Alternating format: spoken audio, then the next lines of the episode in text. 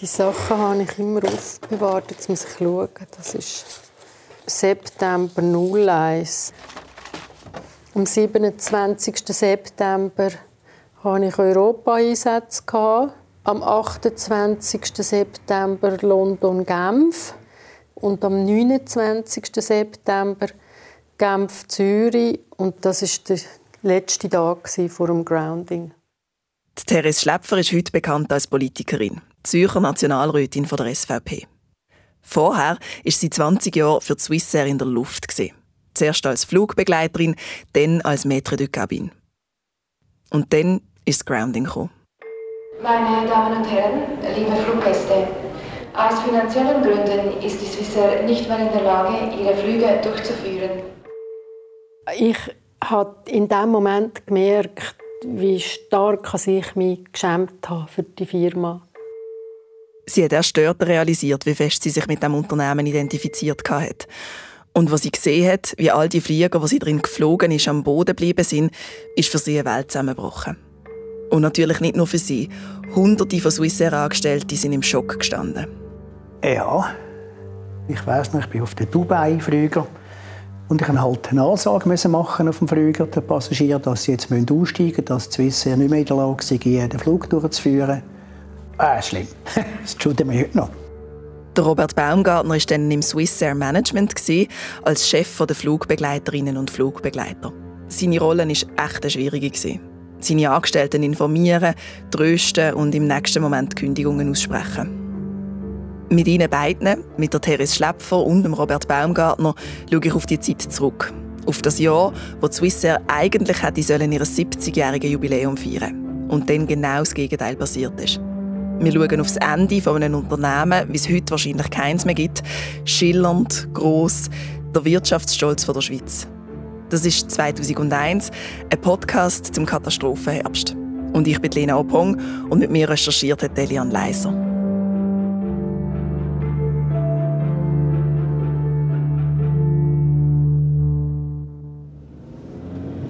Für das Interview mit der Therese Schläpfer fahren wir mit dem Auto aufs Land. In ein Dorf in der Nähe von Winterthur nach Hagenbuch. Es ist herzig, klein und wie es so ist in der Schweiz eine grosse Strasse, die mit durchs Dorf führt. Und an dieser wohnt Therese Schläpfer. Es wird ziemlich schnell klar, dass sie das Grounding auch noch heute beschäftigt. Sie sagt, sie freue sich, dass sie über die Zeiten schwätzen auch über die schönen vor dem Grounding. Ähm, Fliegerei hat mich dann fasziniert, als ich zu Basel die Handelsschule gemacht habe. Dort äh, habe ich dann immer die grossen Reklamen gesehen, Lufthansa und Swissair. Und äh, dann habe ich gefunden, wow, das wäre etwas. Und dann habe ich mal ein Prospekt von der Swissair, was, man, was die Bedingungen sind. Und habe dann gefunden, doch, das wäre etwas. Sie bewirbt sich, darf sich vorstellen, bekommt es okay, aber mit der Bedingung, dass sie noch ihr Englisch aufbessern muss. Und kommt dann mit 22 zu der Swissair als Flugbegleiterin. Der Traumberuf von vielen Frauen. Dann. In Vorbereitung zum Start machen wir Sie nur auch mit unseren Sicherheitsvorkehrungen an Bord natürlich für mich als Land enorm spannend gewesen. Ich war das erste Mal in einem Flieger, wo ich einen Sprachaufenthalt bin auf England. Vorher noch nie geflogen und das ist natürlich alles noch extrem faszinierend und anders gewesen. Swissair war so gut da. Es war eine sehr solide Firma. Man hat einmal gesagt, es sei eine fliegende Bank.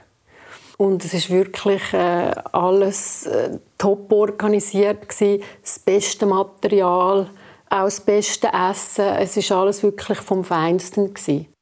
Wenn ich zurückdenke, in selber Zeit, wir haben einen Flug gehabt, da weiss ich noch gut, Zürich, Istanbul, Teheran. Und dort haben wir von Zürich auf Istanbul in der Economy Class Rindsfilet serviert. Richtig schöne, wunderbare Rindsfilet. Und das ist einfach ein Service, da hat man müssen bieten und wehe, die Steak wären dann zu fest durch auf dem Flüger, hätte es dann noch Schimpfung gegeben. und äh, wenn Sie heute fliegen, gehen Sie da oben und Sie kommen, wenn es geht, ein Sandwich über. Ich kann mir das null mehr vorstellen. Überhaupt, dass Fliegen so etwas Glamouröses war.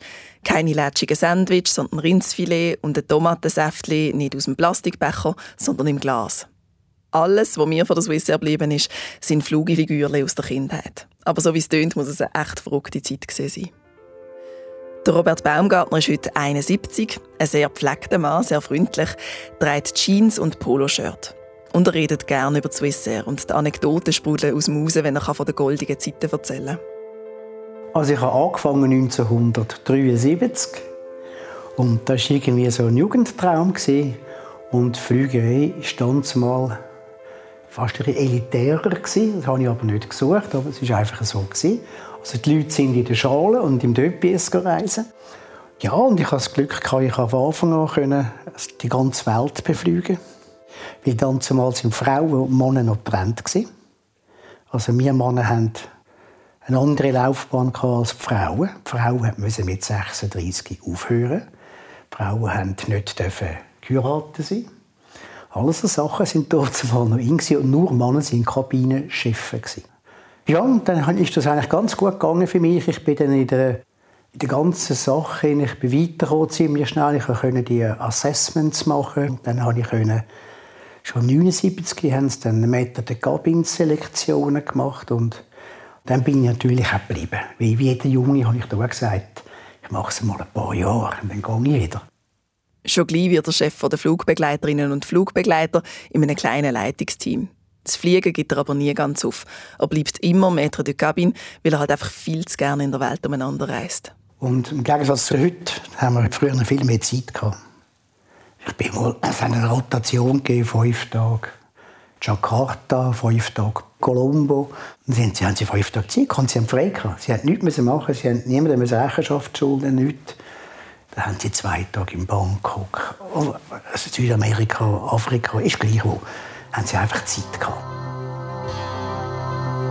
Barcelona, Bombay, Beijing, Boston. Swissair. Montreal, Moscow, Malta, Madrid. Swissair. Stuttgart, Stockholm, Singapore, Salzburg, and very probably anywhere else you might like to go. Swissair flies to over 100 destinations worldwide. Show me the man. Man war natürlich einfach die Swissair-Familie. Und ähm, wir waren alle wirklich uns bewusst, gewesen, wie schön das ist, dass wir für die Airline arbeiten dürfen. Das ist wirklich, sie alle stolz gewesen. Und ich habe manchmal gedacht, wenn wir so äh, aus dem Flugzeug rausgelaufen sind und dann aufs Crewbüsschen gewartet haben, speziell im Ausland, äh, hat man das gespürt, wie die Leute äh, sehr gerne für die Firma arbeiten. Also gewisser Stolz dürfen mit der Uniform äh, dort in diesem fremden Land sein. Und alles ist organisiert das Hotel ist organisiert und Bargeld im Hotel, wo man können beziehen vom Spesenkonto. Also wir waren wirklich aufgehoben und äh, geborgen eigentlich, kann man sagen. Das mit dem Spesenkonto ist mir noch recht geblieben. Das ist so ein System, wo jede Mitarbeiterin und jeder Mitarbeiter eine Kreditkarte kriegt. Und kurz vor Abflug tröpfelt es dort Geld drauf. Pro Tag seien das etwa 100 Franken Spesengeld. Also zusätzlich zum Hotel, einem Morgenessen und und und. Aber dann kommt 9-11 in den USA. Der Terroranschlag aufs World Trade Center und aufs Pentagon. Und für die Flugbranche ist der Anschlag verbunden mit Einschränkungen. Mit weniger Buchungen, mit finanziellen Einbußen. Überhaupt löst der 11. September 2001 in der ganzen Welt eine Schockstarre aus. Dazu haben wir übrigens auch eine Folge gemacht. Die findest du auch in diesem Feed. Aber zurück zu der Swissair. Einer stabilen Airline hat in diesem Anschlag in den USA nicht viel gemacht. Aber die Swissair steckt dann schon tief in den Schulden. Ein Grund dafür ist die sogenannte Hunter-Strategie. Swissair wollte ein grosser Player werden in der Flugbranche und hat angefangen, kleinere Airlines aufzukaufen. Die haben aber sehr oft selber finanzielle Schwierigkeiten gehabt und so investiert Swissair Milliarden von Franken. Und sie investiert und investiert. Man hat gewusst, es könnte irgend nicht mehr so gut gehen. Man hat gewusst, finanziell angeschlagen. Äh, niemand hat aber geglaubt von uns, dass es wirklich mal so etwas würde stattfinden würde. Wir haben sogar, ich auch, wir haben noch Aktien gekauft, die tief waren. Das Gefühl, ja, dann kommen die wieder hoch und dann haben wir ein Geld verdient. Also Swisser hat zwischendurch immer so Sparübungen gemacht. Dann haben sie irgendwie kein Schöckeli mehr gegeben oder irgendetwas, wo einfach sie das Gefühl hatten, ähm, sie sparen einen Haufen Geld, aber hat es eigentlich nichts, außer ein Passagier verärgert hat. Man hat dann gehört, ja, Geldgeber und es ist ein neuer Chef da und dann ist der Gorti und das wieder und dann kommt das dann schon gut. Nachher die Hunter-Strategie mit den Airlines. Dann haben wir uns gefragt, so marode Airlines einfach jeden Monat x Millionen schicken auf Belgien, auf Frankreich und was kommt eigentlich da zurück? Also da hast schon die Alarmglocke geläutet. Das war ja der Killer irgendwie. Also die Swissair ist in die Situation gekommen, dass sie nicht mehr finanzglaubwürdig sind in dem Sinn. Das heisst, man musste gerade direkt zahlen. Also die Piloten mussten mit dem Köfferli unterwegs sein und vor Ort äh, Benzin, Flughafentaxen, Handling, so die drei Sachen, müssen zahlen. Das heisst, sie haben einen doppelten Finanzbedarf aufs Mal, wenn sie eh kein Geld haben. Also sie mussten die laufenden Kosten zahlen und die normalen, die man schon hatte, wo die Rechnungen gekommen sind.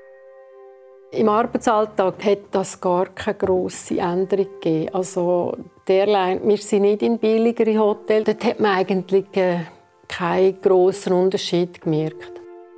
Also nein, wirklich nicht. Es war nicht vorstellbar. Dann ist es gelandet.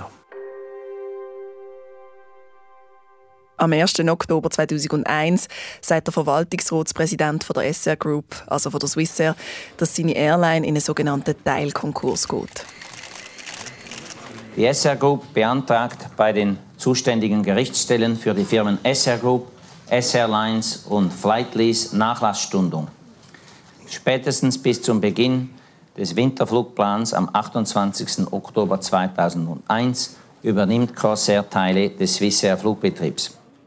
Dort an dieser Medienkonferenz kommunizieren sie auch, dass die beiden Grossbanken, die UBS und die CS, Geld geben für die Übergangszeit. Schon dann ist aber klar, Swissair soll nicht gerettet werden, sondern eine neue Airline soll entstehen, unter der Leitung von der Fluggesellschaft Crossair. Bei der Besatzung und bei der Bevölkerung ist das aber noch nie angekommen. Und am selben Tag ist man natürlich nur dort gegangen und hat auf den Kompi geschaut, äh, was für News das da kommen man hat immer gehofft, denkt so, ja, man hat jetzt das gemacht, man hat mit den Banken geredet und äh, das wird schon so sein. Aber dann, am 2. Oktober, passiert nicht das, was alle vor den Kompis hoffen. Ein wirtschaftliches Debakel bahnt sich an.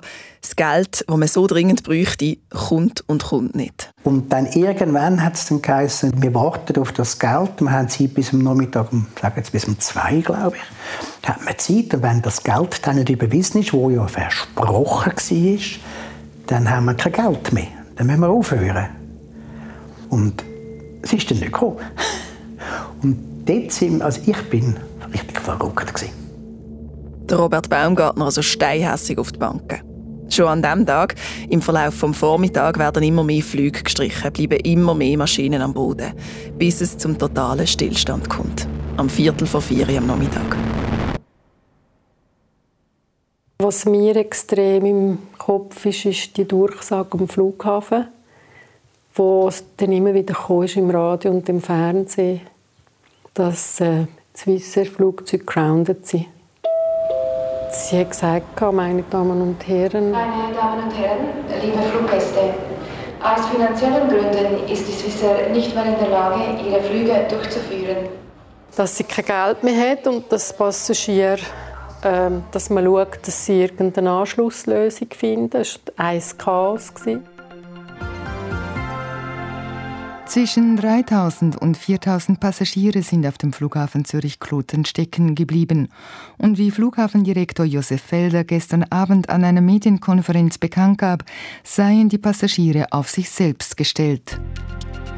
Die Swissair übernimmt für diese Fluggäste keine Kosten, weder für Hotels, Transport noch für Verpflegung. Und die Tickets sind grundsätzlich wertlos.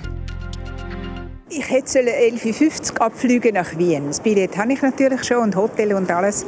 Und hätte am 3 eine wichtige Abmachung abgemacht in Wien und weiß überhaupt nichts. Wir wollten auf Paris fliegen, haben einen Termin dort um 2 und der Flug ist mal alle Informationen mal zurückstellt. Ich finde es unverantwortlich, dass man die Leute so einfach stehen lässt. It's unbelievable. Der Robert Baumgartner sitzt in seinem Büro. Er und seine Arbeitskollegen bekommen über die Medien mit, was gerade mit der Swissair passiert, eigentlich gleichzeitig wie die ganze Schweiz. Und niemand weiß, was machen. Dann kommen die ersten Anweisungen. Dann sind wir einfach aufgeteilt worden, führen am Flugplatz und dann haben gesagt, was machen. Sie gesagt, ich kann einfach auf den Flüger gehen, dann die aufteilen. Ich weiß noch, ich bin auf den Dubai-Flüger. Habe ich müssen gehen, der ist dort gestanden am Gate, hätte schon lange müssen abgeflogen sein. Der war voll gewesen. Und ich musste auf den Flüger und sagen, Leute, ihr könnt aussteigen, der Flüger geht nicht. Und die Kabinenbesatzung, Metakabine, so, die haben gefragt, und was sagen wir ihnen? Ich sage, nichts. Wir haben nichts. Ja, das ist wirklich, das war mich der prägendste Moment von dem Tag. Dann sind die Leute halt ausgestiegen. Sie müssen sich das so vorstellen, das sind Leute mit Kind und Kegel. Zum Teil haben die Leute Geld gespart und gemacht und da haben wir dort oben Familien, die dort unten gewohnt haben. Also das ganze Spektrum, halt, das man so mitführt. Ja, hat mir schon ein paar Leid Dann habe ich dann gesehen, als ich zurückgelaufen bin zu den Gates, das ganze Bodenpersonal, alle sind davon gerannt. Alle haben, sich, alle haben sich Sicherheit gebracht. Niemand hat mir irgendetwas machen also die haben sofort den Service eingestellt. Die haben gar nichts mehr gemacht. Auf jeden Fall ist mir schon eingefahren. Also die Leute waren wirklich alle wie sich und da war niemand mehr eine Ansprechperson. Also wirklich eine andere Welt als bis anhin. Von einem Moment auf den anderen verliert Swissair ihren guten Ruf, ihren Glanz. Swissair, wo vorher so viele Menschen mit Stolz erfüllt hat, ist also plötzlich eine Firma, wo man nicht mehr will dazugehören. Ich habe in dem Moment gemerkt, wie stark ich mich geschämt habe für die Firma. Ich hätte nie gedacht, dass meine Loyalität so riesig ist als ich mich so stark mit der Firma identifiziere. Das habe ich selber nicht für möglich gehalten. Das habe ich gemerkt dann, in dem Moment, wo ich mich so geschämt habe. Ich habe mich zwei Wochen nicht mehr getraut, ins Dorf posten. Ich habe mich hier innen verkrochen. Ich habe wahrscheinlich literweise Tränen vergossen. Und bei uns war das äh, so ein riesiges Thema. Gewesen Unsere Tochter ist dann, glaube ich, im Drittklassenunterricht. Und ich habe das im Nachhinein gesehen.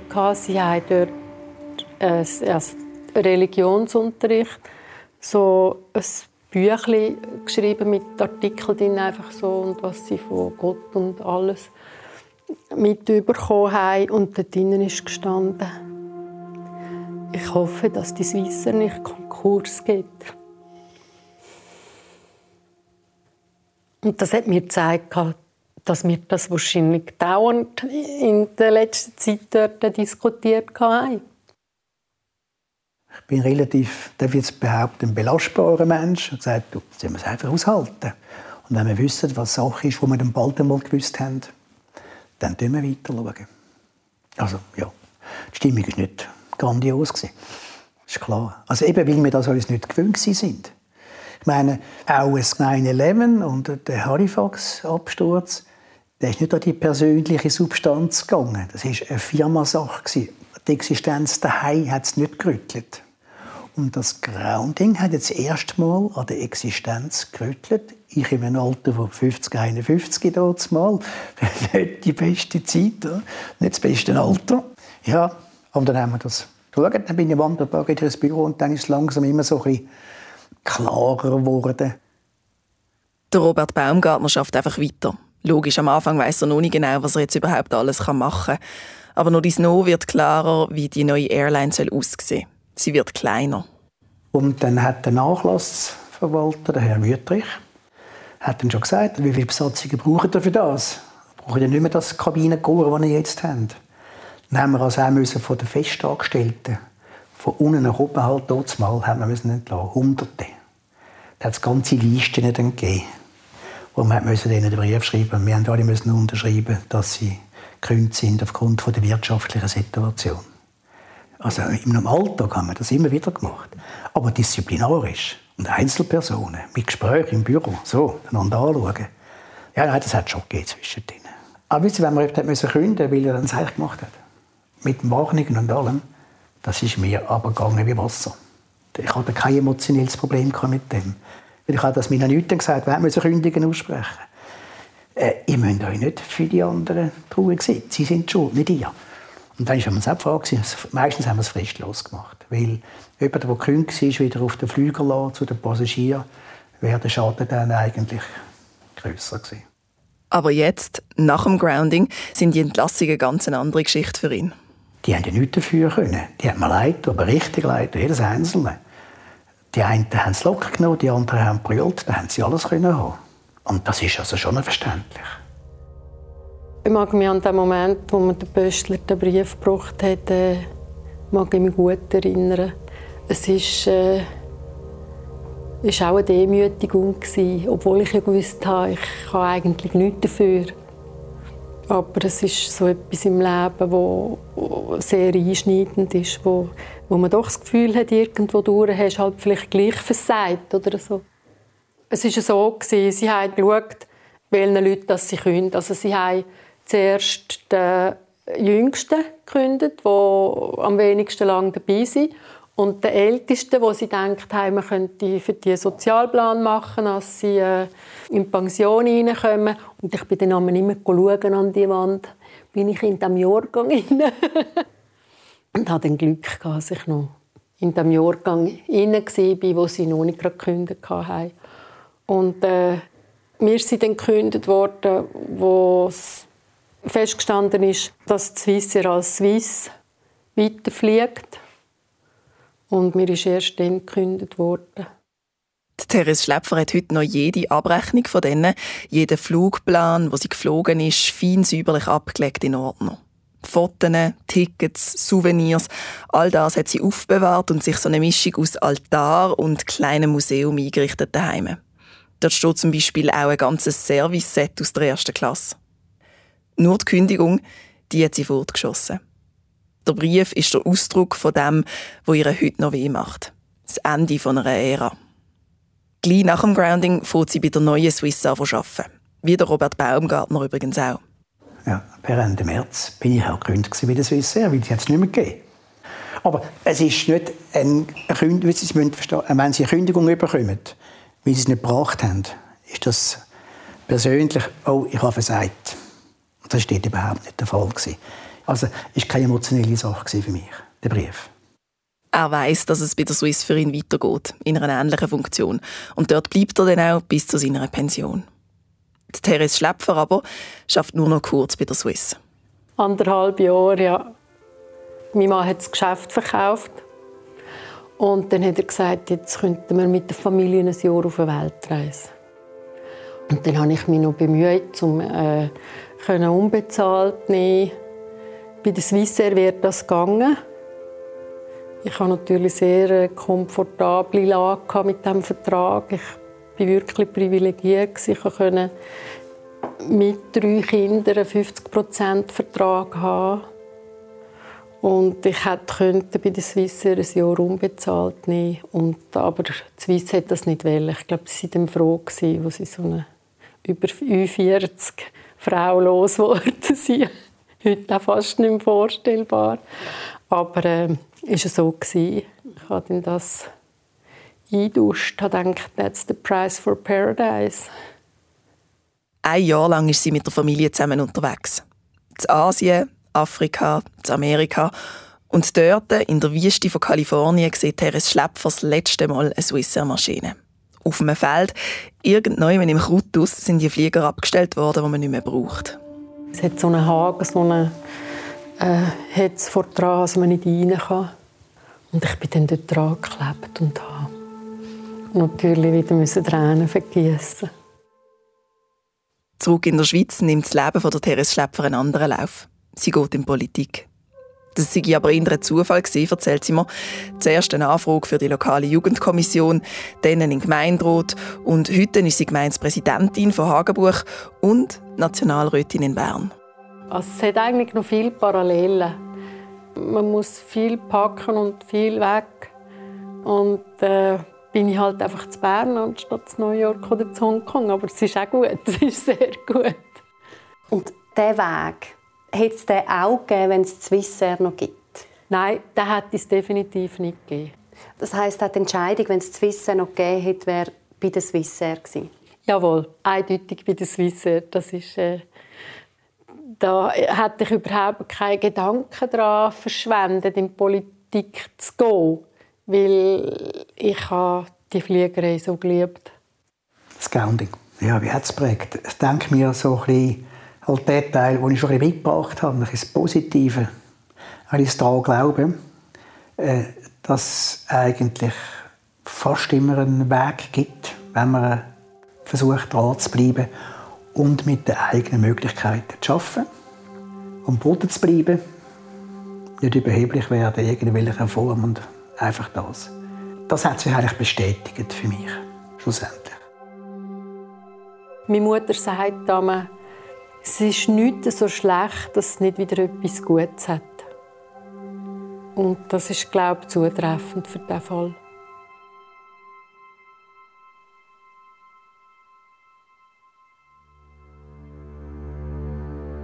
Für die Schweiz ist es nach dem Grounding weitergegangen mit den schlimmen Nachrichten. Drei Wochen später hat es brennt im Gotthardtunnel, im viertlängsten Strassentunnel der Welt. Und es hat so fest brennt wie noch nie. Elf Menschen sterben.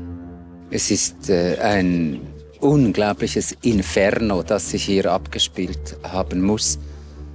Ich wundere mich, dass es Leute gibt, die überhaupt eine Chance hatten, davon zu kommen. Ich bin schon sehr, sehr schockiert darüber, was ich da gesehen habe. Das ist 2001, eine Podcast-Serie zum Katastrophenherbst aus der Reihe «Es geschah am». Ich bin Lena Opong und Geschichten recherchiert, die Interview geführt und die Story gebaut habe ich zusammen mit Elian Leiser. Die Folge produziert hat Céline Raval, die Musik kommt von Silvia Brücker und das Layout kommt von Miriam Emenegger.